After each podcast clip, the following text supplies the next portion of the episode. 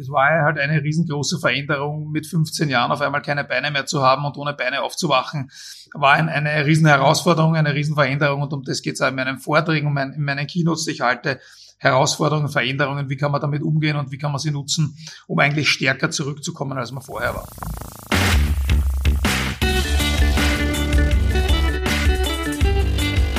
Die Heldenstunde, euer Podcast für ein gesundes und bewusstes Leben. Das ist die Heldenstunde und hier spricht euer Gastgeber Alexander Metzler. Schön, dass ihr wieder dabei seid. Mein heutiger Gast das muss man schon sagen, das ist ein richtiger, richtiger Held. Wir sprechen über seine ja schon ergreifende Geschichte und seinen Kampf zurück zur Normalität. Davon wird er uns berichten. Herzlich willkommen in der Heldenstunde, Erich Adner. Ja, auch herzlich willkommen und, und danke für die nette Einladung. Man, man hört's an deinem Dialekt, lieber Erich, du bist Österreicher. Wo bist du gerade? Richtig, ich bin, ich bin Österreicher, äh, ich bin aus Wien, äh, im Westen von Wien geboren äh, und lebe dort auch und bin auch gerade in Wien. Wir beide, wir haben uns kennengelernt vor gar nicht allzu langer Zeit auf der Konferenz for Game Changers, nämlich in Wien. Wir waren auf einer Podiumsdiskussion zum Thema Menschen kleben am Bildschirm und der Organisator hat uns ja vorher netterweise ein paar Infos zu den Mitteilnehmenden gegeben. Und ich habe von dir gelesen, oh, der hat beide Unterschenkel verloren, okay. Und ähm, als ich dann hinter der Bühne stand, habe ich mich immer mal so umgeguckt und habe gedacht, wo ist denn der Erich Adner? Du standst bei uns, mir ist es überhaupt nicht aufgefallen und auch als du auf die Bühne gelaufen bist, vom Bewegungsablauf her, habe ich gedacht, ach, das ist der Erich Adner. Ich habe es überhaupt nicht gerafft. Das zum, zur Einleitung, damit wir wissen, wo wir stehen. Jetzt geht's aber um deine Geschichte. Da gab's einen Schicksalstag und eine Schicksalsnacht kurz vor Weihnachten 1989. Ja, es ist ähm, tatsächlich so, äh, alles, alles, wie du berichtet hast, es gibt einen sehr schicksalshaften Tag äh, in meinem Leben. Das ist der 18. Dezember 1989. An dem Tag äh, bin ich an der Blutinfektionskrankheit Wouters-Friedrichsen-Syndrom erkrankt.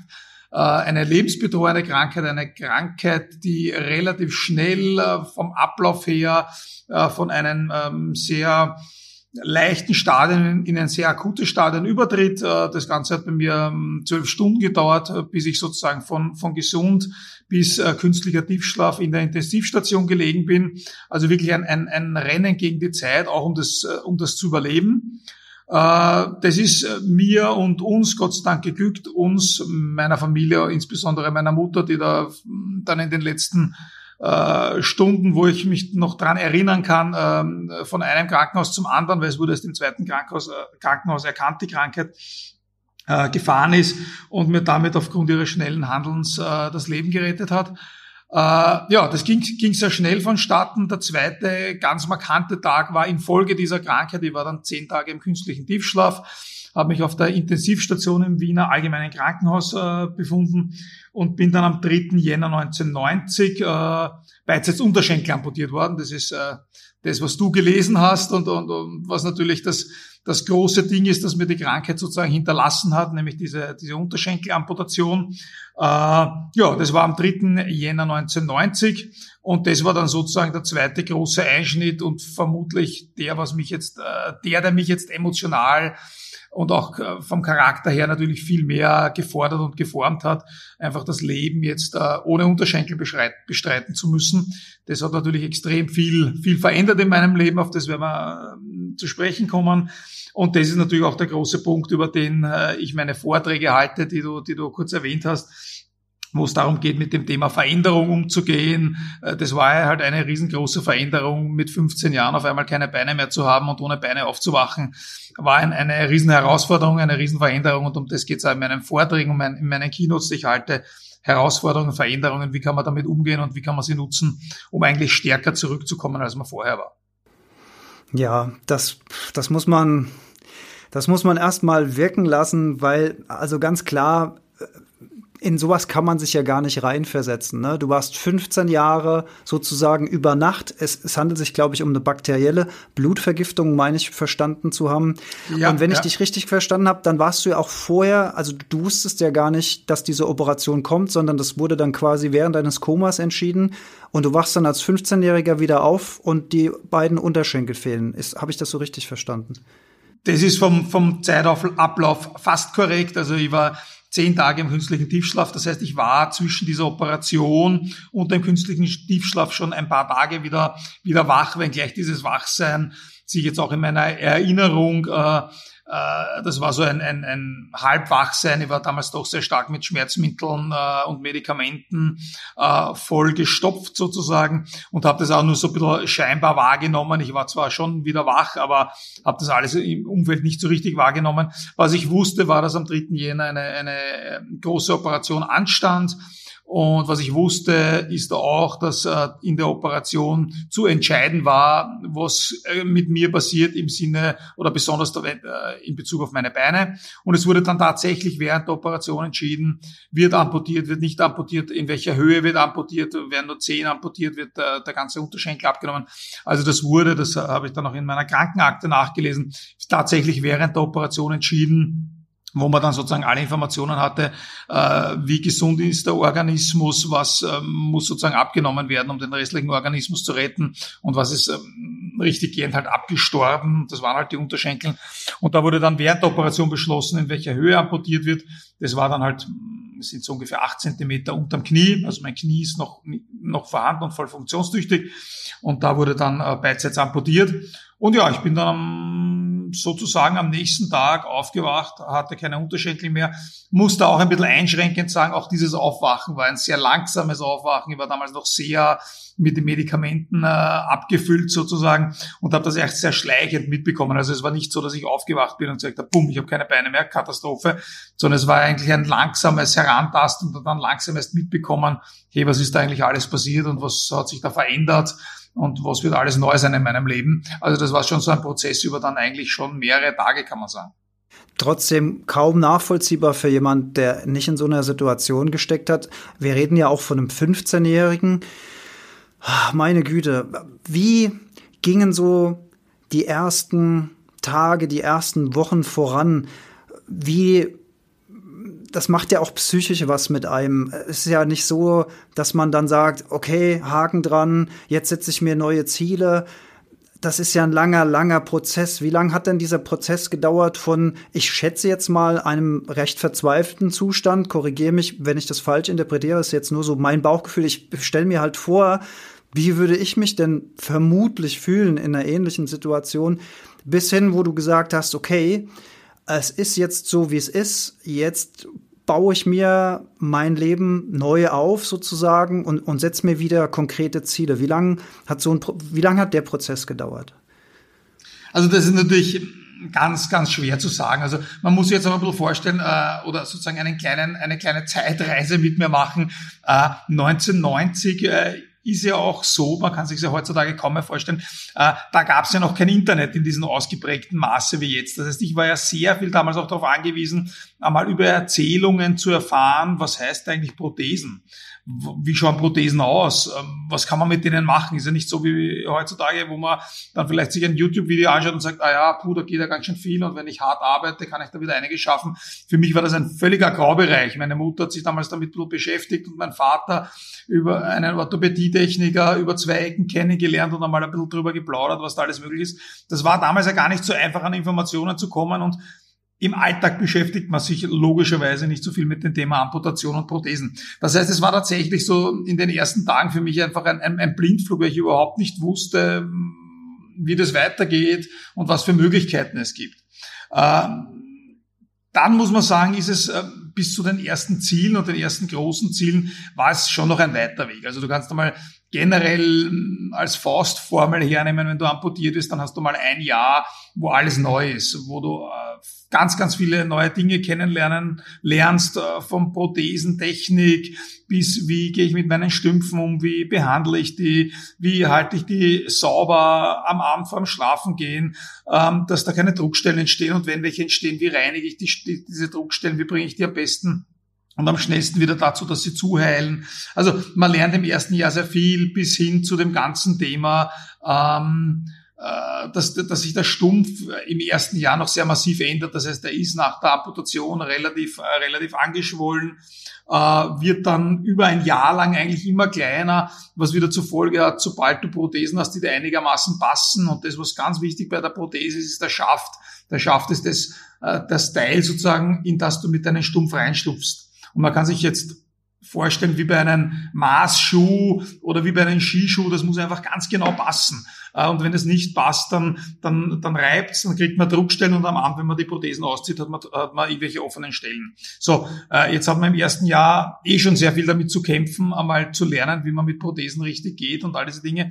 Und dann kommt zusätzlich dazu, dass sich halt durch die Stumpfänderung äh, der, der Schaft in Wirklichkeit, sobald er mal passt, gleichzeitig wieder nicht passt, weil halt der Stumpf immer kleiner wird. Und so gesehen ist das erste Jahr schon wirklich, wirklich sehr hart und dass man definitiv weit davon entfernt, dass man sich irgendwelche großen Ziele setzt, insbesondere und auf das werden wir sicher auch noch kommen, äh, insbesondere wenn es darum geht, sich sportliche Ziele zu setzen äh, und sportlich was zu tun. Im, im, Im ersten Jahr und in den ersten Monaten geht es darum, wie werde ich äh, schnellstmöglich fit für den Alltag in Wirklichkeit und wie bekomme ich das so hin, dass ich mein Leben einigermaßen selbstständig gestalten kann. Also das ist, das ist sozusagen das erste große Ziel nach einer Amputation, dass man da wieder zurückfindet und so weit als möglich unabhängig ist. Und das ist ja in Wirklichkeit eh schon ein, ein großes Ziel. Und natürlich gibt es auf dem Weg dorthin viele kleine Ziele. Aber die, die stellt man sich jetzt nicht so, wie man sich klassisch sportliche Ziele setzt und sagt, äh, nächstes Jahr möchte ich einen Halbmarathon rennen, äh, sondern das sind halt viele Dinge, die, die du auf einmal merkst und sagst, ja stimmt, das muss ich noch lernen, äh, weil ich muss halt einfach ein paar Schritte ohne Krücken gehen können, damit ich ein Glas Wasser mit zum Tisch trage oder was auch immer. Viele solche Dinge, die sich einfach aus dem Alltag heraus und aus dem er Erfahrenen ergeben, wo man sagt, okay, das muss ich als nächsten Schritt lernen. Sind natürlich auch Ziele, aber stellen sich schon in der, in der Zieldefinition ein bisschen anders dar. Ja, und das war, wenn du mich fragst, wie lange das gedauert hat, also dieses erste Jahr ist sicher so ein ganz ein, eine erste Zeitspanne, die sehr konkret ist, wo man sagt, da schafft man es, dass man einigermaßen zurückkehrt und, und sein Leben selbstständig bestreiten kann, wenn es darum geht, dass man amputiert wurde. Bei, bei diesem Weg zurück in die Normalität, also in dieser ersten Phase und auch die OP, habe ich auf deiner Webseite gelesen, hast du so drei Säulen genannt, die im Prinzip dein Überleben gesichert haben. Das eine war die große Unterstützung und der Besuch deiner Familie deine körperliche Fitness, die du zu dem Zeitpunkt eben hattest und auch die Gebete von Freunden und Familien. Und bei dem, bei dem Wort Gebete, das fand ich sehr schön. Ähm, ich habe ein Teil, also eine weiter, weiter bisschen weg Familie von mir lebt quasi in Österreich. Und da habe ich festgestellt, dass, dass der Glaube in Österreich, glaube ich, so noch ein bisschen anderen Stellenwert hat als bei uns in Deutschland. Du hast aber gesagt, die Gebete waren eine wichtige Säule. Hast du das Gefühl, dass der, dass der Heilungsglaube, dass das Gebet, dass das ein bisschen unterschiedlich wahrgenommen wird in Österreich und in Deutschland? Puh, das ist natürlich, das ist eine, eine, eine, sehr schwere Frage. Ich glaube halt, der, äh, ja, die katholische Kirche hat vermutlich in Österreich auch historisch eine festere Verankerung und ist, glaube ich, ein bisschen mehr in unseren alpenländischen Traditionen und dadurch natürlich in der Erziehung und in der Wahrnehmung und wie wir es leben. Das könnte ich mir schon vorstellen, dass das mehr verankert ist äh, als in Deutschland oder mehr oder tiefer verankert ist. Ähm, in dem konkreten Fall, den du beschrieben hast, äh, den ich auch auf meiner Website erwähne, ist es deshalb ganz interessant, weil ich, weil ich äh, gestehen muss oder gestehen muss, es ist halt so, äh, kein zutiefst gläubiger Mensch bin, äh, weder im Sinne der katholischen Kirche, noch tue ich mir sonst auch mit anderen Glaubensfragen ein bisschen schwer. Aber woran ich sehr fest glaube, äh, ist, und das habe ich damals auch mit dem Gebeten gemeint, dass wenn, wenn Menschen äh, und, und, und ich will damit nicht sagen, dass ich ein Problem mit dem Glauben habe. Ich finde das ganz toll, wenn Menschen an etwas glauben und wenn das in der Kirche ist, an etwas glauben und wenn sich Menschen in ein Gebetshaus, in einen Tempel, in eine Kirche zurückziehen und dort gemeinsam beten und gemeinsam an etwas glauben, finde ich das extrem stark und toll. Äh, und das ist das, was ich auf, der, auf, auf meiner Website meine, Ich glaube weniger daran, äh, dass äh, Menschen für mich gebetet haben und der liebe Gott gesagt hat, puh, für den beten so viele, den helfe ich jetzt, den Erich. Das glaube ich weniger. Ich glaube mehr an die Kraft, wenn Menschen gemeinsam äh, sich spirituell auf was konzentrieren, das gemeinsam tun, dass das tatsächlich einen, einen dritten oder einen zweiten oder einen dritten, weil das sind ja zwei zumindest, einen dritten in dem Fall helfen kann. Ich glaube an diese spirituelle Kraft sehr stark. Und darum finde ich auch den Glauben als solches überhaupt nichts Böses und Schlechtes. Ich finde das schön, wenn Menschen sich irgendwo zusammenfinden und gemeinsam äh, sehr stark an etwas glauben, für etwas beten, sich gemeinsam konzentrieren, gemeinsam meditieren, wie auch immer man das in allen Religionen dieser Welt nennen will. Es ist, kommt ja dann doch immer wieder sehr auf dasselbe hinaus aus meiner Sicht. Und ich glaube tatsächlich, dass man dann jemanden, äh, der da nicht dabei ist oder der gerade in einer Situation ist, wo er Kraft braucht, in einer Notsituation ist, dass man den tatsächlich über diesen Weg sehr, sehr stark helfen kann. Und das war sozusagen auch der Ausdruck in, in diesem Text auf meiner, auf meiner Website, dass ich glaube, neben Familie und Freundeskreis, die ganz stark für mich da waren und mich aufgefangen haben, waren auch diese Menschen aus meiner, aus meiner Heimatpfarre, wo ich als Jugendlicher auch, auch viel war, in der Jungschau war und so dass diese Menschen, wie die damals erfahren haben, dass es mir schlecht geht und damals eben Weihnachtszeit auch in den Weihnachtsgottesdiensten sehr stark für mich gebetet haben, dass das schon eine Kraft war, die da gekommen ist und die, wie gesagt, meine ich jetzt gar nicht zutiefst katholisch, äh, sondern einfach dieses gemeinsame äh, für etwas beten, an etwas denken, äh, sich für etwas hingeben auf spiritueller Weise, glaube ich, hilft einfach. Und es war einfach eine, eine zusätzliche Kraft, die neben Familie, Freundeskreis, neben dem, was sicher ganz, ganz wichtig war, dass ich halt äh, körperlich in einem, ähm, ja, schon Top-Zustand war. Ich habe damals sehr intensiv Handball gespielt, ich war körperlich äh, fit und gut beisammen. Das alles hat zusammengewirkt. Aber ich glaube auch dieses, dass andere Menschen für mich gebetet haben, an mich gedacht haben, äh, einfach gehofft haben, dass ich da über diesen Berg drüber komme, dass das eine große Stütze war, die auch ein Baustein war, der ganz, ganz notwendig war, um, um das zu schaffen ja, nennen wir es einfach kollektive, positive Energie.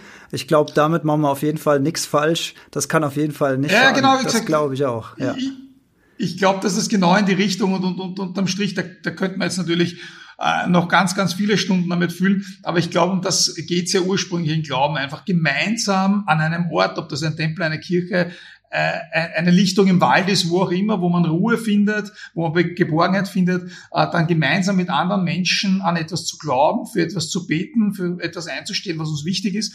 Ähm, das ist einfach was Schönes dass sich drumherum äh, gewisse Konstrukte bilden und gebildet haben, in, in, in welchen Zeiten auch immer, die dann vielleicht nicht in jeder Ausprägung ideal sind. Über das brauchen wir, brauchen wir nicht diskutieren, das würde uns noch weiterführen. Aber dieses gemeinschaftliche an etwas glauben, finde ich eine ganz tolle Sache, finde ich super. Und da finde ich auch jede Glaubensrichtung äh, von dieser Grundidee und jede Einrichtung einfach, einfach super. Jetzt warst du im er du hast gesagt, das erste Jahr, das hat ja dann wahrscheinlich auch schon mit Reha zu tun und so weiter, ne? Oder oder ist oder kommt Reha erst später? Na, Reha, Reha ist, ist gleich gekommen. Also bei mir war das wirklich äh, Schritt für Schritt. Ich war einen Monat Intensivstation, dann gleich danach einen Monat auf der plastischen Chirurgie, wo sehr viel ähm, Hauttransplantationen gemacht wurden, um meine Stümpfe sozusagen äh, widerstandsfähig zu machen und vorzubereiten auf, das, auf die Belastung Prothese. Und ich bin dann nach diesen einem Monat plastischen Chirurgie äh, vier Monate äh, zur Rehab gekommen äh, nach Klosterneuburg. Das ist nördlich von Wien, ein großes Rehabzentrum, das sich dort befindet. Und dort war ich dann vier Monate. Das war wirklich äh, eins zum anderen. Also mm, ich wurde von dem einen äh, Krankenhaus ins nächste gebracht. Ich war dazwischen nie daheim. Also so gesehen ist es dann gleich weitergegangen und über sozusagen ein, ein halbes Jahr lang äh, sehr intensive Behandlung. Ja. ja, was für eine Reise. Gibt es in so einer Phase gibt es ja mit Sicherheit, also ich, ich fantasiere jetzt mal, es muss ja mit Sicherheit Rückschläge geben. Ne? Du machst vielleicht Gehversuche, die klappen am Anfang noch nicht, weil du es wieder neu lernen musstest. Wie hast du es geschafft, da bei dir zu bleiben, nicht zu frustriert zu werden, dich nicht entmutigen zu lassen? Was, was ist da, wie war dein Mindset? Oder läuft sowas Unterbewusstsein ab und ist einfach eine Typsache oder hatte dir auch jemand mental bei der bei der bei diesem Wiederaufbau geholfen? Wie läuft sowas ab? Also was auf jeden Fall stimmt, ist, dass du insbesondere ähm, in der Rehab, aber auch die Wochen davor und natürlich auch die Monate danach ähm, sehr, sehr viel erlebst und, und natürlich nicht nur Positives erlebst. Da sind ganz viele Rückschläge damit verbunden. Äh, da passiert ganz viel in deinem Umfeld, da passiert ganz viel mit dir selber, äh, ganz, ganz viele Herausforderungen, die, die zu bewältigen sind.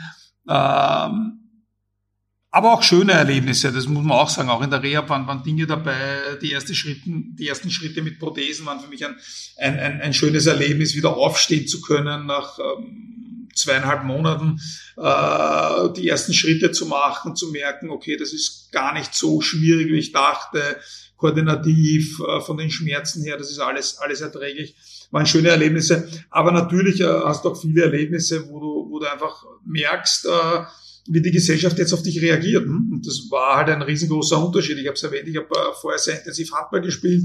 Als Sportler bist du in der Gesellschaft natürlich bis zu einem gewissen Grad halt immer auf der, auf der sonnigen Seite aufgehoben äh, und, und, und ja, wirst, wirst von vielen Menschen bewundert, ist jetzt das falsche Wort, aber doch, wenn man dann dort Erfolge feiert als Sportler, wird man, wird man halt, ähm, äh, hat man einen gewissen Weise, wie, wie man betrachtet und angesehen wird.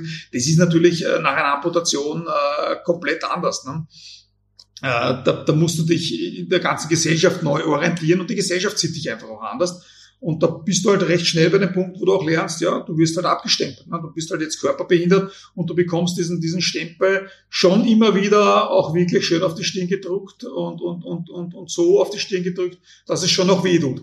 Also äh, das sind viele Dinge, die man lernen muss. Äh, wenn du mich fragst, wie ich damit umgegangen bin und wie es mir geglückt ist, sozusagen trotzdem aufzustehen, ja, ich glaube, das ist schwer. Ich glaube, bis, bis zu einem gewissen Grad hat man vielleicht diese Widerstandsfähigkeit äh, angeboren. Bis zu einem gewissen Grad hilft dann natürlich das Umfeld.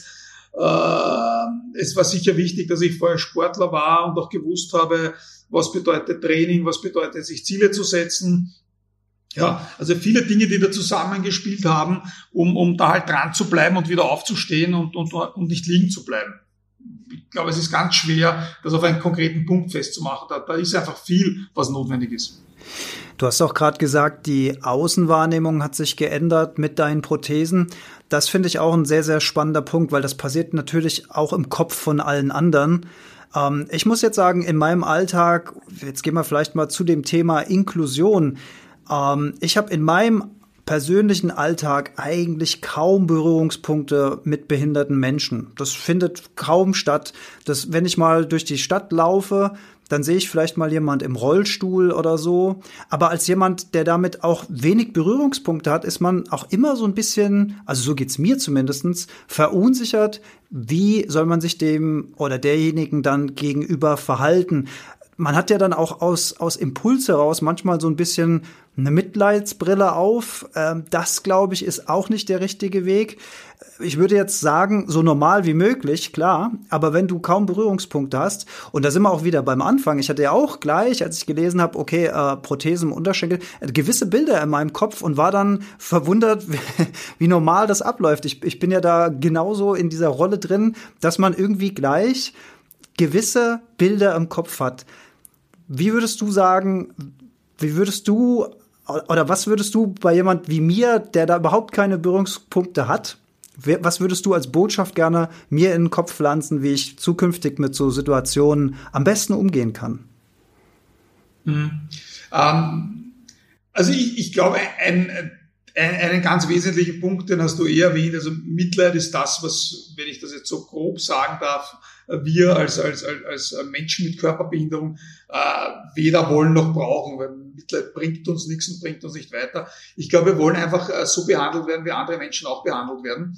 Äh, und, und, und da gehört, auch wenn du das, äh, das äh, Wort und den Themenkreis Inklusion erwähnt hast, Inklusion heißt ja sozusagen äh, nicht nur Integration im Sinne von Menschen integrieren, sondern voneinander zu profitieren. Und ich glaube, das ist, das ist der wesentliche Punkt, den man sich sozusagen geistig äh, vorhalten muss. Wie kann ich auch von einem Menschen mit körperlicher Beeinträchtigung profitieren und was kann ich, was kann ich von ihm lernen? Und sozusagen, wenn man diesen Schritt macht und sagt, hey, da ist ein Mensch, äh, von dem kann ich auch was lernen, von dem kann ich ja sehen, wie er zum Beispiel mit seinen Problemen umgeht, wie, wie er das geschafft hat, dass er nach einer Amputation äh, wieder zurückgekommen ist ins Leben und, und, und, und, und neue Ziele für sich definiert hat, dann ist ja das ein großer Weg, den er zurücklegt und ein, ein Weg, der bei Gott nicht nur eben ist, sondern äh, ziemlich steinig und, und, und ziemlich bergig oft ist. Äh, und so kann man von diesen Menschen viel lernen. Und wenn du dich solchen Menschen auch so annäherst, dass du sagst, der braucht nicht mehr Mitleid, von dem kann ich profitieren, den kann ich zuhören, den kann ich was fragen, äh, dann glaube ich, bist du schon absolut am richtigen Weg und es wird dich äh, kein körperbehinderter ähm, blöd anschauen, wenn du sagst, du wie ist denn das mit deiner Prothese oder wie viele Prothesen hast du eigentlich? Ich habe gesehen, du, du machst Sport, hast du eine andere Prothese. Da wird keiner sagen, über das Thema will ich nicht mit dir reden, sondern jeder wird da sagen, ja, ich habe eine Sportprothese, ich habe eine Prothese für den Alltag, ich habe eine, mit der ich schwimmen gehe äh, und wird mit dir ganz normal und offen darüber reden. Und ich glaube, das ist der Punkt. Man muss einfach offen aufeinander zugehen und, und man kann über diese Dinge reden, weil eine Prothese ist für uns ein Hilfsmittel, mit der wir den Alltag bestreiten. Äh, und das ist ein ganz normales, normales Ding, das uns hilft im Alltag. Das ist nichts Böses, über das wir nicht reden wollen. Und ich glaube, das ist der Punkt, einfach offen einander begegnen, offen miteinander umgehen äh, und um das geht's. Und ich bringe auch immer in meinen Vorträgen das Beispiel, es ist ja, ist ja witzig, es wird, es wird besser, aber, aber es ist noch immer sehr, sehr lustig, auch immer dieses, wenn man Kindern äh, sozusagen irgendwie lernt, ähm, ein Mensch mit Behinderung, da, da, da starrt man nicht hin, da schaut man nicht hin, da schaut man lieber weg. Und ich denke mir immer, äh, warum? Ein, wenn ich im Bad liege mit meinen Schwimmprothesen und, und da kommt, da kommt ein fünfjähriges Kind vorbei, warum soll das wegschauen? Das hat es noch nie gesehen und, und schaut halt her und schaut sich das an und wenn es mutig ist, kommt her und fragt mich, was ich da hab oder sagt, du, darf ich da mal draufgreifen? Wie fühlt sich das an? Ja, alles gut, ist ja kein Problem. Das hat er ja noch nie gesehen, das ist ja alles gut. Ich glaube auch dieses Thema so, da musst du jetzt wegschauen und dann, dann da probiert man irgendwie krampfhaft wegzuschauen, obwohl es einen interessiert es ist ja nichts nichts Böses, was da ist. Ne? Es ist eine Prothese, die mir dabei hilft zu gehen äh, und die es mir ermöglicht. Also ich glaube einfach, dieses Thema Offenheit ist wichtig. Offen mit dem Thema umgehen äh, und dann, dann tun sich beide Seiten viel leichter. Ja, das finde ich, finde ich klasse, dass du das auch so klar aussprichst, weil ich merke das ja bei mir selbst, dass man da manchmal ein bisschen zu verkopft oder zu verkrampft ist. Aber in eine, eine gesunde, in, ein, ein gesundes Interesse an, an einem Austausch ist da, glaube ich, wirklich auch interessant. Und da habe ich auch eine ganz interessante Frage. Jetzt müssen wir mal den Bogen spannen also, dass du diesen Weg zurück in die Normalität gefunden hast, ist ja an sich schon eine Heldengeschichte, aber du hast dem Ganzen ja noch fett eins draufgesetzt. Du bist der erste österreichische Ironman-Finisher mit zwei Sportprothesen. Und wo du gerade sagst, Interesse an, an Prothesen, ähm, ich habe die Frage mir gestellt, wenn du einen Ironman läufst, dann schwimmst du ja, fährst Fahrrad und läufst. Hast du dann eigentlich unterschiedliche Prothesen pro Sportbereich? Wahrscheinlich schon. Ja, also das ist ähm, im Triathlon eben, wo Laufen, Radfahren, äh, also Schwimmen zuerst, äh, dann Radfahren, dann äh, Laufen am Programm steht, muss ich die Prothesen einmal wechseln. Also ich schwimme und, und, und radel mit den gleichen Prothesen. Das sind Schwimmprothesen, die aus, aus, aus Hartplastik sind, also sozusagen, dass sie auch wasserwiderstandsfähig sind und keine Teile drin haben, die, die kaputt werden, wenn sie, wenn sie nass werden.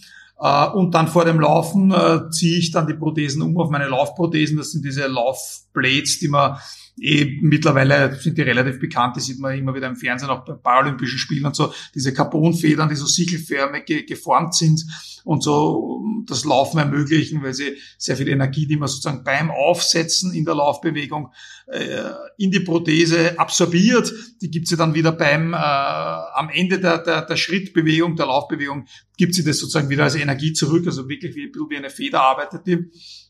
Und das sind die, die, die Laufblades, die ich dann äh, im letzten Bewerb beim, beim Laufen dann anhabe. Das heißt, einmal muss ich, einmal muss ich in der Wechselzone die Prothesen wechseln. Das geht aber relativ gut und geht mittlerweile auch relativ flott. Äh, und, und ja, das passiert dann bei, in, der, in der zweiten Wechselzone. Jetzt müssen wir natürlich die Geschichte erzählen, wie es denn überhaupt dazu kam. Also diese, diese Entwicklung. Also es ist ein gewisser Zeitraum ins Land gegangen und du hast einen Weg zurückgefunden zur Normalität und hast dein Leben wieder normal eingerichtet, für dich funktionierend. Und dann kam der Sport wieder in dein Leben, der hat dich ja auch schon vorher begleitet und fasziniert. Womit hast du dann angefangen? Ja, also es war genauso wie du es beschrieben hast, es war am Anfang natürlich der Weg wieder zurück in, in mein Leben, natürlich auch in meinen Alltag. Ich bin damals in die Schule gegangen, das heißt, es ist dann nach, äh, nach einem halben Jahr Krankenhaus und Rehab auch ganz normal in den Schultag, äh, Alltag wieder zurückgegangen. Äh, und da waren eh genug Dinge, die, die spannend waren, neben dem, dass man in der Schule ja bekanntlich äh, auch lernen muss und, und, und, und, und, und seine schulischen Leistungen, Leistungen bringen muss, war natürlich auch der ganze Alltag mit der U-Bahn in die Schule fahren. Das war alles natürlich viel Herausforderung. Das war in den ersten Jahren einmal ganz wichtig, das zu machen, die Schule zu finalisieren, Matura oder äh, in Deutschland Abitur zu machen. Das stand in den ersten Jahren im, im Vordergrund. Natürlich hat mich der Sport nicht ausgelassen. Ich habe dann als erstes mit dem, mit dem Rollstuhlbasketball Spielen äh, begonnen. Äh, das war für mich irgendwie naheliegend, weil halt auch eine Ballsportart und eine Mannschaftssportart. Ich habe relativ lang Rollstuhlbasketball gespielt, dann bis ins Jahr 2002 war eine tolle Zeit, spannende Zeit, habe auch im österreichischen Nationalteam gespielt, ähm, viel erlebt und viel auch mit Querschnittgelähmten äh, erlebt, was für mich deshalb spannend war, weil das auch ganz, ganz beeindruckende Menschen waren, die mit ihrem Schicksal äh, in einer ganz besonderen Weise umgegangen sind und, und mir einfach auch Tag für Tag, wenn wir uns beim Training gesehen haben, äh, einfach geholfen haben, weil, weil sie mir so deutlich gezeigt haben, wie gut man mit einer Behinderung umgehen kann und, und wie wichtig oder wie viel wichtiger andere Dinge sind. Äh, also ganz eine wichtige Zeit für mich, nicht nur neben dem mich körperlich zu fordern, äh, war das auch mental für mich ganz wichtig, solche Menschen kennenzulernen, mit solchen Menschen zu arbeiten und zu sehen, wie, wie wichtig manche Dinge sind und wie unwichtig gleichzeitig wieder andere Dinge sind, denen man oft viel zu viel Priorität gibt. Also ganz eine, eine tolle Zeit.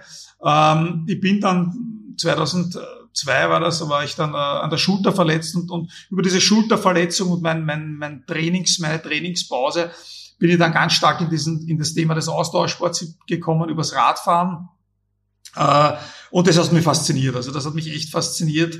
Auch ein bisschen ähm, weg jetzt von der Mannschaftssport hin zum Einzelsport, äh, allein gegen seinen Körper zu kämpfen, Ausdauersport, beginnend übers Radfahren, sich immer wieder zu fordern, immer ein bisschen besser zu werden, längere Strecken zu fahren. Äh, das hat mich fasziniert.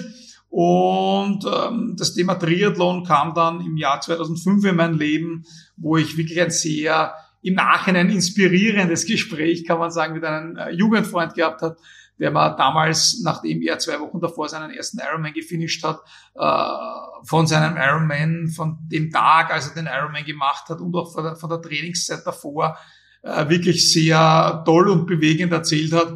Und das war für mich so der Punkt, wo ich gesagt habe, okay, ich bin in diesem Austauschsport eigentlich, beginne ich gerade drin zu sein. Und dieses Thema Triathlon hat mich fasziniert, diese drei Sportarten, Schwimmen, Radfahren, Laufen zu kombinieren ohne damals noch zu wissen, wie ich überhaupt laufen gehe. Ich habe damals noch keine Laufprothesen gehabt, ich habe gar nicht gewusst, ob das funktioniert. Aber irgendwie hat bei mir Stimme drinnen im Körper, im, im Hinterkopf gesagt, Triathlon, das machst du, das ist, das ist die große Challenge jetzt. Du machst Triathlon, das, das, wird, das wird riesig. Und so bin ich das Thema angegangen, mit relativ wenig äh, Wissen über den Sport, aber mit ganz viel Lust drauf und mit ganz viel Sehnsucht, mich da zu challengen. Und so ist es eigentlich losgegangen und dann, dann begann ein sehr, sehr langer Weg von 2006, von meinem ersten äh, Sprint-Triathlon bis hin 2014 zu meinem ersten Ironman mit ganz, ganz vielen Abenteuern, mit ganz vielen Erlebnissen, mit vielen Momenten der Verzweiflung, mit vielen Momenten der Glückseligkeit, mit äh, Ziellinien bei Halbmarathons, bei meinem ersten Marathon in Berlin. Äh, unglaubliche Momente, äh, ganz, ganz schöne Sachen. Ja, eine, eine lange Reise, äh, die noch immer anhält mit neuen Projekten und die unglaublich schön ist und wo ich extrem viel über mich selber lerne und wo ich auch in einer gewissen Phase dann auch ganz, ganz ein großes und starkes Erlebnis hatte zum Thema, wie gehe ich eigentlich mit meiner Behinderung tatsächlich um und, und wie, und das war für mich ganz ein, ein großes Erlebnis. 2010 äh, mein erster Halb Ironman, kann ich dann gerne noch etwas drüber erzählen, einfach zu dem Thema Selbstständigkeit, wie gehe ich mit, mit, mit dem Thema, ich habe keine, keine Beine, äh, wirklich in meinem Alltag um und wie offensiv und selbstverständlich gehe ich damit um. Ja, hier in Deutschland würde man sagen, du bist aber auch echt so eine Kampfsau, ne? Also wenn man sich das so überlegt, äh, im Rollstuhlbasketball schon dann höhere Klassen angestrebt, Triathlon dann bis hin zum Ironman. Ich meine, ähm, das ist natürlich unglaublich beeindruckend. Ich würde mich jetzt auch als einen eher sportlichen Menschen bezeichnen. Ich gehe regelmäßig laufen. Ich äh, habe jahrzehntelang Fußball gespielt. Ich boxe noch aktiv. Ähm, aber wenn ich mir das hier jetzt mal so angucke, ich habe hier eine Zeit von dir, Halbmarathon, eine Stunde 35. Ich bin mal einen Halbmarathon für mich alleine im Wald gelaufen, habe ich zwei Stunden 17 Minuten dafür gebraucht. Boah.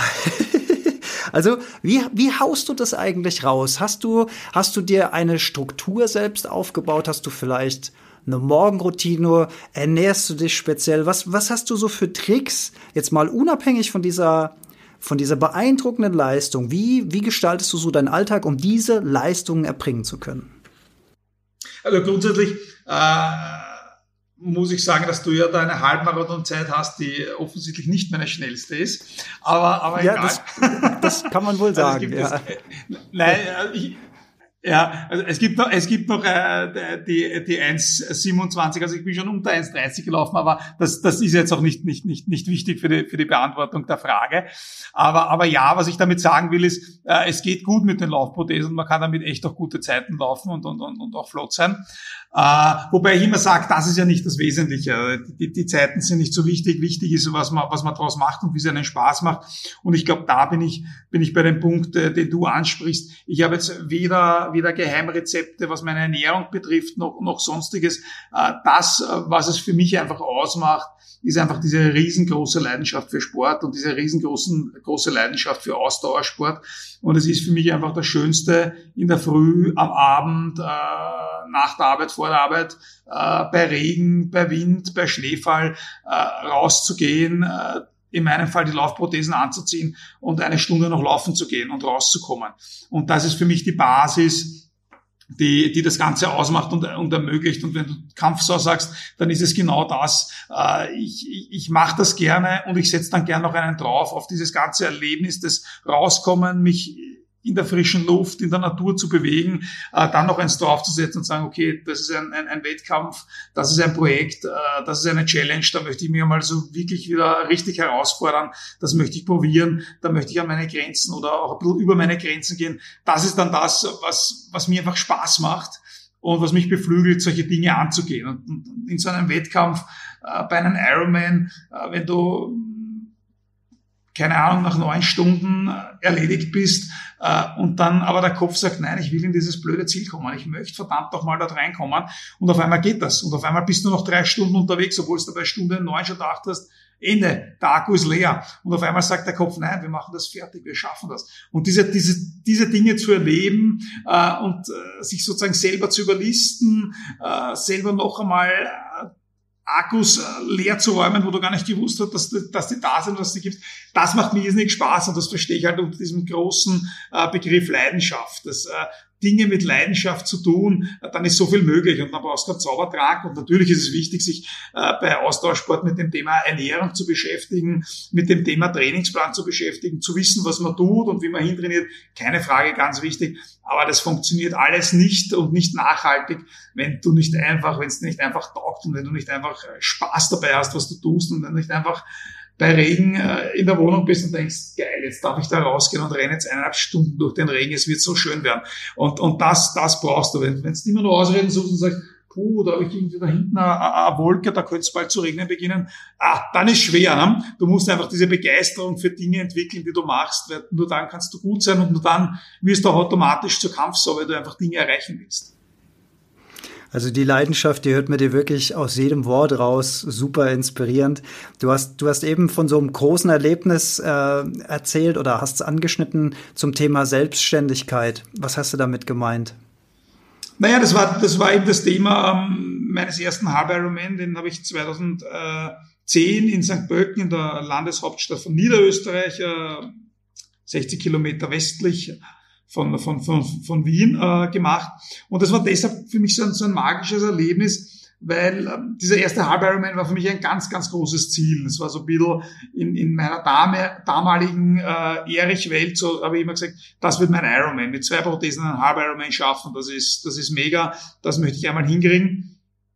Und da habe ich auch über zwei Jahre darauf hintrainiert und ich kann mich noch erinnern, wie ich damals äh, die letzten Laufkilometer gemacht habe, wirklich so drei, vier Kilometer vor dem Ziel, wie ich auf einmal Tränen in den Augen gehabt habe. Und das war so für mich so ein emotionaler Moment, äh, diese letzten Kilometer zu laufen, zu wissen, dass ich das jetzt schaffe und du so viele Gedanken dann auf einmal im Kopf hast, wie war das nach der Amputation, die Menschen, die für dich damals da waren, die da geholfen haben, die Rückschläge, die es gegeben hat, die Erfolgserlebnisse, die du hattest. Da war auf einmal so viel präsent in meinem Kopf und so viel da. Und ich war so stolz auf mich, dass ich dann ins Ziel komme und mir jetzt beweisen kann, du machst einen Halb Ironman. Das ist echt viel Arbeit gewesen. Das ist echt ein weites Stück. Das ist echt ein, ein Riesenprojekt. Das ist echt ein langer Tag für mich gewesen. Ich bin damals sechs Stunden zwanzig unterwegs gewesen. Äh, also ganz ein, ganz ein magischer Moment und dieses Wissen, dass man das jetzt schafft und dass man da jetzt über die Ziellinie kommt, das war extrem groß. Und das, und das habe ich äh, zuerst gemeint, was mich dann nachher noch begleitet hat, war dann eigentlich noch magischer, nämlich ab diesem Zeitpunkt bin ich mit dem Thema meiner körperlichen Behinderung ganz anders umgegangen. Ich habe aus, aus diesem Erlebnis so viel Selbstvertrauen geschöpft. Aus dem, was ich an Rückmeldung bekommen habe, aus dem, was ich selber gelernt habe, aus, aus dem, was ich, was ich an Erfahrung gesammelt habe, wie man, wie man selber Grenzen verschieben kann, wie man sich selber was beweisen kann. Und das hat mir so viel Auftrieb gegeben und hat mir so viel Selbstvertrauen gegeben, äh, dass das Thema Behinderung, Amputation für mich danach nicht mehr dasselbe war. Äh, das war wirklich so, ich bin an den Tag als ein anderer Mensch zurückgekommen, was meine Behinderung betrifft. Und das hat sich äh, auch in den Alltag wiedergespiegelt. Ich war, bin dann viel offensiver mit dem mit dem Ding Behinderung umgegangen. Ich habe viel weniger Sorge gehabt, oh, was passiert, wenn da wer draufkommt, dass ich jetzt behindert bin oder du hast das ja am Anfang erzählt, wenn ich, wenn ich gehe, normal in der Ebene sieht man das kaum. Und es war natürlich immer früher so ein bisschen, naja, und dann fragt wieder wer nach und dann muss ich wieder erzählen. Das war mir nach diesem Tag egal, weil ich mir dachte, wenn mich mal fragen, ich bin Doppelunterschenkel amputiert. Und? Äh, also dieses, über dieses Erlebnis, über das Thema Selbstvertrauen, und das habe ich eben über diesen Wettkampf und über dieses große Ziel äh, so stark gedankt, dass mir das alles, alles dann bis heute egal ist. Ich rede über solche Themen, so wie ich jetzt mit dir offen rede oder in meinen Vorträgen offen drüber rede. Das ist seit diesem Tag, weil ich da einfach einen ganz anderen Zugang habe, weil ich so voll mit Selbstvertrauen bin, auch was meine Behinderung betrifft. Weil ich mir denke, ja, okay, das ist mir passiert. Ich habe damals äh, nichts falsch gemacht, ich habe nichts verbrochen. Die Krankheit ist halt leider bei mir aufgetreten äh, und ich habe was daraus gemacht. Und, und ich habe was geschafft und, und, und ich inspiriere mittlerweile Leute mit der Sache. Ich habe mir selber viel bewiesen, wie man aus diesem Loch wieder rauskommt. Und, und das hat mich total verändert. Und, und das Spannende daran ist eben, dass es sozusagen im Endeffekt nicht nur darum geht, dass ich jetzt irgendwie Sport mache und Marathon mache, sondern dass ich einfach für gesamt für mein Leben extrem viel rausgeholt habe. Und für mich war halt sozusagen der Sport der, der, der, die Krücke dazu, um, dies, um dieses Level an Selbstbewusstsein zu finden. Und das ist für jeden Menschen was anderes. Es muss ja jeder Mensch Ironman machen und Marathon laufen. Ich glaube, jeder Mensch muss einfach finden, wo fühlt er sich wohl, wo hat er seine Stärken, was will er tun in seinem Leben und dort wird er gut sein und dort wird er sich Selbstvertrauen holen. Und mit Selbstvertrauen ist das Leben einfach viel einfacher. Dann gehst du mit dem Thema Veränderung, Herausforderung viel anders um. Und Leben ist Veränderung, ob wir es wollen oder nicht. Es wird sich immer was verändern in der Arbeit, im Alltag, in der Wohnsituation, keine Ahnung. Dinge verändern sich und je besser du damit umgehen kannst, desto leichter tust du dir. Und da gibt es einen Schlüssel dazu, das ist Selbstvertrauen und das musst du dir irgendwo holen. Und mir hat der Tag damals 2010 in St. Pölten einfach gezeigt, äh, das war der Tag für mich, der mir ganz stark da geholfen hat. Darum war das nach wie vor ein, ein magischer Tag für mich. Der magische Tag, das, das erinnert mich eine richtige Superheldengeschichte. Ich habe vor einigen Folgen die Superheldenstunde gemacht, in denen ich die Skills von verschiedenen Superhelden mal ein bisschen auf einer Metaebene rausgearbeitet habe. Und bei Batman habe ich gesagt, er hat eigentlich seine, seine größte Angst zu seiner Stärke verwandelt. Und als ich dir eben so zugehört habe, hat mich das so ein bisschen daran erinnert, dass, dass du das, was dich so zurückgeworfen hat, eigentlich umgedreht hast, jetzt vor Menschen stehst, Vorträge hältst, die inspirierst und motivierst. Jetzt hat natürlich nicht jeder von uns so einen körperlichen äh, Schicksalsschlag durchleben müssen wie du. Du hast aber auch gerade gesagt, Veränderungen und Herausforderungen passieren uns auch im Alltag. Da werden jetzt bei dir in den Vorträgen auch ganz normale Menschen sitzen, ohne diese großen Herausforderungen, ohne diese großen Schicksalsschläge, sondern die eher so ein bisschen die Herausforderung haben, dass sie so, ja, so ein bisschen in ihrer Mittelmäßigkeit vor sich hertreiben, vielleicht keine Ziele haben, aber auch keine großen Herausforderungen, die vom Leben gestellt werden, können die aus deinen Vorträgen auch ein bisschen was mitnehmen? Wie würdest du die motivieren? Was würdest du denen sagen? Auch hinsichtlich, ich habe ich hab mir, hab mir auch die Frage gestellt, bei, so einer Geschichte, wie du sie hast, da müsste ja eigentlich jeder Mensch, der sowas nicht durchleben muss, der so einen Schicksalsschlag nicht ähm, äh, hinnehmen muss, müsste ja eigentlich jeden Tag pfeifend, singend und super glücklich durch die Straßen tanzen. Das ist ja auch nicht der Fall. Da versuchen wir ja auch in der Heldenstunde immer mal ein bisschen zu gucken, woran, woran liegt es denn? Was können denn diese, diese Menschen in deinen Vorträgen mitnehmen?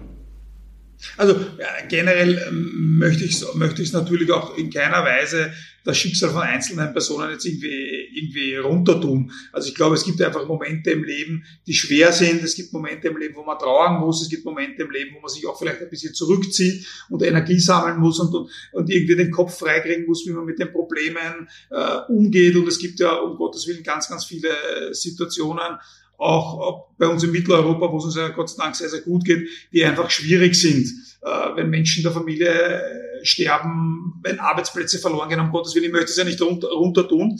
Aber ich glaube trotzdem, und das sprichst du dann wahrscheinlich an, äh, dass es ganz wichtig ist, nach so einer Phase, wo man sich sammelt, wo man sich ein bisschen herausnimmt, wo man trauert, wo man äh, ja, sich einfach zurückzieht, dass man dann halt wieder zurückkommt. Und ich, und ich glaube, dazu ist mein, mein, mein Vortrag schon auch gut und, und auch das probiere ich einfach zu leben, weil mein Vortrag ist ja nichts anderes, äh, wo ich sozusagen erzähle, was ich, was ich vom Leben gelernt habe, äh, was mir das Leben gezeigt hat und, und wie man das am besten anwenden kann. Und ich glaube, äh, das kann man schon auch in schwierigen Situationen oder wenn man schwierige Situationen hinter sich gebracht hat, dass man sich wieder aufmacht. Und es sind, auch wenn du ansprichst, Menschen, die vielleicht sozusagen im Alltag da, dahin trotten, wo es sozusagen keine großen Tiefs und keine großen Hochs, Hochs gibt, eigentlich eh alles in Ordnung, aber irgendwie fehlt es trotzdem. Das ist halt für mich der Punkt, wo ich sage, ich muss halt irgendwie für mich wissen, wo liegt meine Leidenschaft, was taugt man. Und das hat jeder. Jeder hat irgendwo Stärken. Das muss nicht immer Sport sein. Das kann sein, dass er gern singt und gerne in einen Chor gehen würde oder vielleicht gern Theater spielt. Aber wenn ich gern Theater spiele und, und, und glaube, dass ich das gern tue, dann muss ich mich irgendwann einmal aufmachen und sagen, jetzt gehe ich in so eine Theatergruppe und, und spreche da mal vor und probier's. Und das ist der Punkt. Du musst ins, ins Tun kommen. Wenn der dort dort erzählt, dass du der schlechteste Theaterspieler aller Zeiten bist, dann hast du das wenigstens probiert.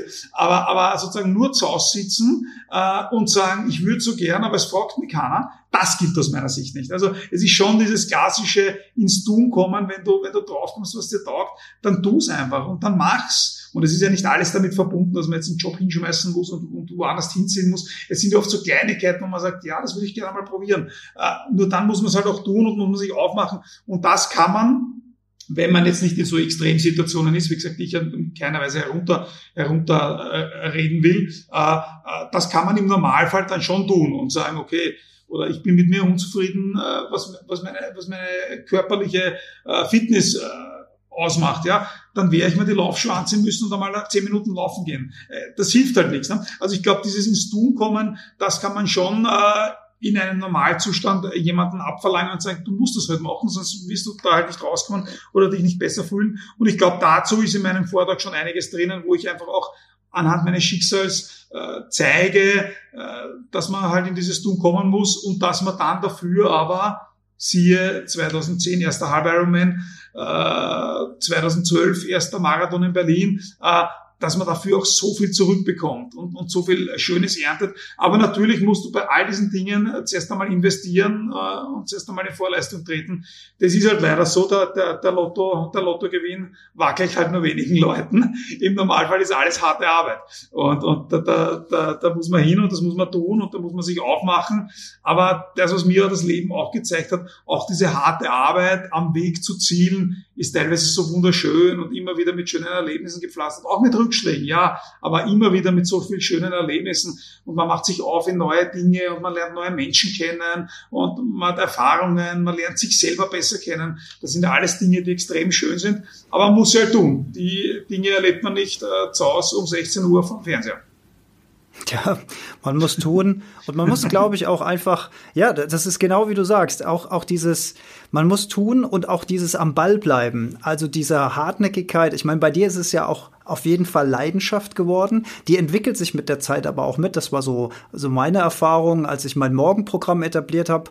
Die ersten Wochen, die muss man sich rausquälen. Irgendwann ist es dann neutral und irgendwann willst du es morgens, sonst vermisst du es, wenn du es nicht machst. Also man kann Änderungen im Leben etablieren und viele Menschen unterschätzen, was sie innerhalb von einem Jahr äh, überschätzen, was sie innerhalb von einem Jahr erreichen können, aber unterschätzen, was sie in fünf, in acht, in zehn Jahren äh, erreichen können, wenn sie am Ball bleiben. Das finde ich auch sehr motivierend und stark. Es gibt, es gibt auf deiner Webseite noch so eine schöne Geschichte. Vielleicht können wir uns die gerade noch mal zu Gemüte führen, wo du erzählst, wo du dabei warst. Ein Junge, der zum ersten Mal einen Kilometer gelaufen ist, bei dem äh, VCM-Wochenende 2018 habe ich mir aufgeschrieben. Das war so eine, so eine schöne Geschichte, wo ich auch gedacht habe, was ein emotionaler Moment. Wie, was war da los? Ja, das war ähm, im Rahmen des Vienna City Marathons äh, machen wir das. Äh, am Sonntag ist immer der Vienna City Marathon und am, am Samstag davor sind die, die Jugend- und Kinderläufe. Äh, und mit Coca-Cola gemeinsam mache ich dort den Inclusion Run, wo im Prinzip jeder startet, der einen Kilometer laufen will. Äh, ganz besonders viele Menschen mit intellektueller Beeinträchtigung, Special Olympics Athleten, Paraathleten, ähm, kleine Kinder, die mit ihren Eltern laufen, aber sehr viele äh, Special Olympics Athleten äh, und Menschen halt mit, mit, mit intellektueller Beeinträchtigung. Unter anderem hatten wir da auch im letzten Jahr und auch euer ähm, äh, Race Runner dabei. Äh, Race Runner sind Menschen mit einer ganz, ganz starken äh, körperlichen Beeinträchtigung, ähm, die in Wirklichkeit auf einer Art Rollator äh, drauf liegen und eigentlich mit den Beinen sozusagen von hinten antreiben. Und, und, und sich sofort bewegen. Das ist extrem schwierig für diese Personen, weil das natürlich koordinativ ganz, ganz schwierig ist, äh, für sie das zu handeln. Und äh, für diese Personen ist ein Kilometer einfach ein ganz, ganz weiter Weg. Und äh, wie wir das letztes Jahr veranstaltet haben, äh, bin ich dann so irgendwo in der Mitte mit den anderen Athleten ins Ziel gekommen und habe dann, äh, hab dann nachher noch ein, noch ein Interview gegeben für einen Fernsehsender und und dann bin ich dann noch ein bisschen im Ziel gestanden, habe mit dem Redakteur noch ein bisschen, ein bisschen geplaudert. Und dann sehe ich, weil mir das ehrlicherweise auch nicht ganz so bewusst war, dass da noch zwei Race Runner reinkommen, die die schnellsten haben gebraucht für den Kilometer, ich weiß nicht, vier Minuten, drei Minuten äh, und, und, und die sind kommen nach 20 Minuten. Uh, und, und ich habe die so gesehen, 100 Meter vor dem Ziel, ein, ein Athlet, ein, ein, ein, ein jugendlicher Athlet, 15, 16 Jahre alt und das war der letzte, sozusagen der Last Finisher. Und, und ich bin dort mit dem Redakteur gestanden und wir haben den zugeschaut, weil wir bemerkt haben, der kommt jetzt. Und dann haben wir auf einmal gemerkt, uh, da, da zieht irgendwie die Aufmerksamkeit der anderen Menschen, die noch dort sind, der Zuschauer auf sich. Auf einmal ist immer mehr applaudiert worden. Auf einmal haben die, die ganzen Techniker, die so ein bisschen für das Hauptevent, nämlich den Marathon am nächsten Tag noch hergerichtet und aufgebaut haben, auf einmal die Werkzeuge runtergelegt, haben auf einmal geschaut und der ist immer näher gekommen an dem Ziel. Das hat natürlich eine gewisse Zeit gebraucht, weil er halt nicht so schnell unterwegs ist. Und es war in Wirklichkeit, äh, wie ich es vorher schon einmal erwähnt erwähnt habe, auch so ein, so ein magischer Moment. Er ist ins Ziel gekommen. Neben ihm sein Vater, der neben ihm gelaufen ist, aber bewusst nicht eingegriffen hat, weil er wollte, dass das sein Sohn alleine schafft. Und der kommt über die Ziellinie. Die Mutter hupft über den Zaun dort, über die Absperrung, rennt hin und ahmt den Sohn und, und, und sagt dann nachher das Weiteste, was der, was der Sohn von ihr bis jetzt gelaufen ist, waren 400 Meter und an dem Tag hat er, hat er einen knappen Kilometer geschafft. Und das war so ein, ein unglaublicher Moment, wo man auf einmal dann wieder gesehen hat, wofür man diese Dinge tut und wie wichtig auch der Sport als Inklusionstool ist und, und, und wie sehr dann auf einmal alle zusammengehören und auf einmal die ganzen Techniker, die irgendwie gerade noch ihre Zangen in der Hand gehabt haben äh, und, und alles äh, Regeln an Männern, die irgendwie Stahlgerüste dort schleppen, stehen dort auf einmal wie kleine Buben und sind fasziniert und, und, und applaudieren und, und, und sind ganz begeistert. Und auf einmal war das alles so ein, ein unglaublich großer gemeinsamer Moment, wie dieser 15-Jährige da ins Ziel kommt und der uns alle verzaubert. Und auch das meine ich mit Inklusion und voneinander lernen. Das ist ein, ein, ein Mensch, wo du im Normalfall sagst, boom, wie können wir denn helfen? Und in Wirklichkeit in der Sekunde hat er uns allen geholfen, weil er zeigt hat, wie toll das ist, was er geleistet hat und was er da gemacht hat und wie klein vielleicht unsere Probleme sind, die wir immer im Alltag so haben, weil irgendwas nicht so funktioniert hat. Und auf einmal kommt so ein Mensch nach 900 Metern ins Ziel, die Mutter zuckt aus, weint, der Vater begeistert und auf einmal haben wir alle wieder gewusst, unsere, unsere Probleme des Alltags richtig einzuordnen. Und der Bursch hat uns in dem Moment und für die nächsten Tage uns allen geholfen. Ne? Und das meine ich auch so mit Inklusion. Du kannst von jedem Menschen was lernen. Du musst ihm nur zuschauen, du musst auf ihn eingehen, du musst ihm irgendwie äh, ja die Möglichkeit geben, dass er sich artikuliert. Dann kann er da immer was geben und immer was zeigen. Und das hat der, der Bursche damals so toll bewiesen. Und das war wirklich ein, ein unglaublicher Moment. Ganz, ganz großartig war das, ja. Boah, Gänsehaut-Feeling in der Heldenstunde. Mir ging es jedenfalls so, ich glaube, der dem einen oder anderen Hörer oder Hörerin wird es auch so gegangen sein. Das, das, das ist richtig vom geistigen Auge eben abgelaufen. Super. Ach, Erich, ganz, ganz inspirierend. schön, schön. Ähm, allerletzte Frage. Auf deinen Blogbeiträgen habe ich immer unten das Wort Forza, ist glaube ich italienisch. Was, was bedeutet das Wort für dich persönlich? Um ähm, also es hat jetzt sozusagen keine, keine ganz tiefe Bedeutung, das habe ich irgendwo mal auf, auf, aufgeschnappt, Forza, dieses Vorwärts. Äh, es ist für mich irgendwie generell ähm, ähm, ähm, diese äh, Lebenseinstellung, ähm, immer in Bewegung zu sein, immer, immer was vorzuhaben, immer, immer vorwärts zu gehen. Und ich meine damit nicht zwangsläufig so irgendein Karrieres Karriere geil ist, ich muss vorwärts kommen, ich muss noch mehr Geld verdienen.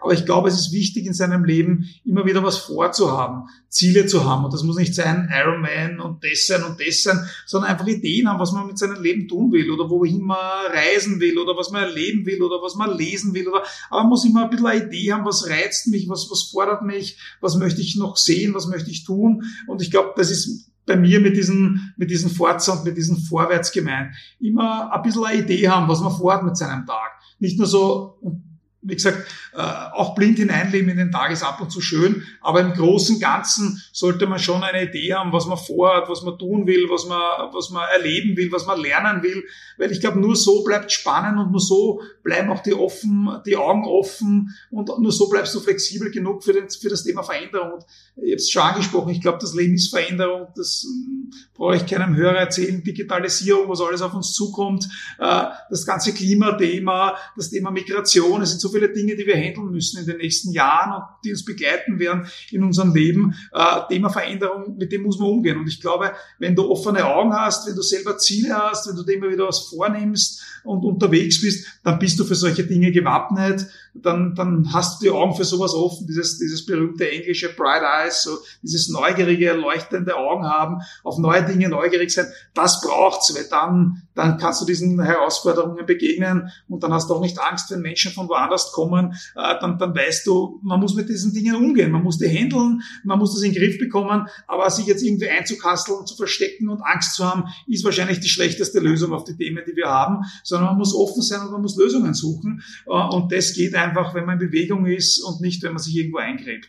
Und das ist, glaube ich, so das auch ein bisschen in diesem kurzen Wort Forza für mich zusammengefasst. Und ich liebe das Italienische und dieses Forza ist so ein bisschen dieses bleib in Bewegung, bleib offen für Dinge und handle sie. Und das ist mir ganz wichtig. Wer mit dir, lieber Erich Adner, in Kontakt treten will, der hat die Möglichkeit im Internet erichartner.at für Österreich selbstverständlich. Dein Vortrag ohne Beine zum Ironman.